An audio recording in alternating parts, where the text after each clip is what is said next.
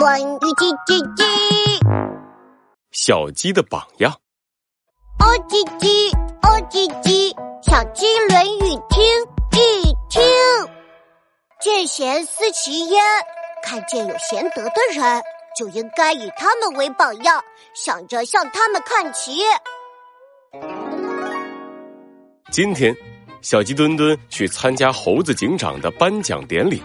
猴子警长侦破多起棘手案件，维护着森林都市的和平。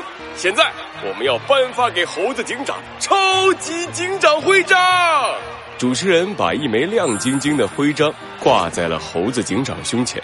谢谢，谢谢大家，维护森林都市的和平是我的责任。小鸡墩墩的眼睛都成了星星眼。哇，猴子警长好帅啊！猴子警长好棒啊！要是我也能挂上那个亮晶晶的徽章，该多好啊！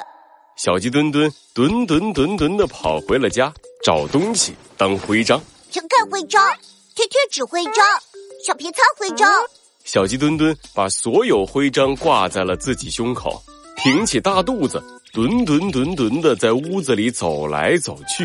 鸡妈妈觉得好奇怪啊！哎。小鸡墩墩，你干嘛呢？哼，请叫我超级警长墩墩。好吧，超级警长墩墩，你在干嘛呢？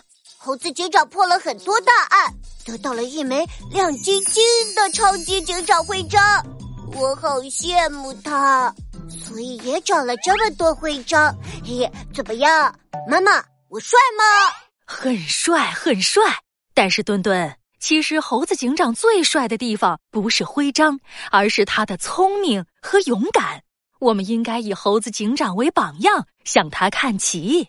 嗯嗯，向猴子警长看齐。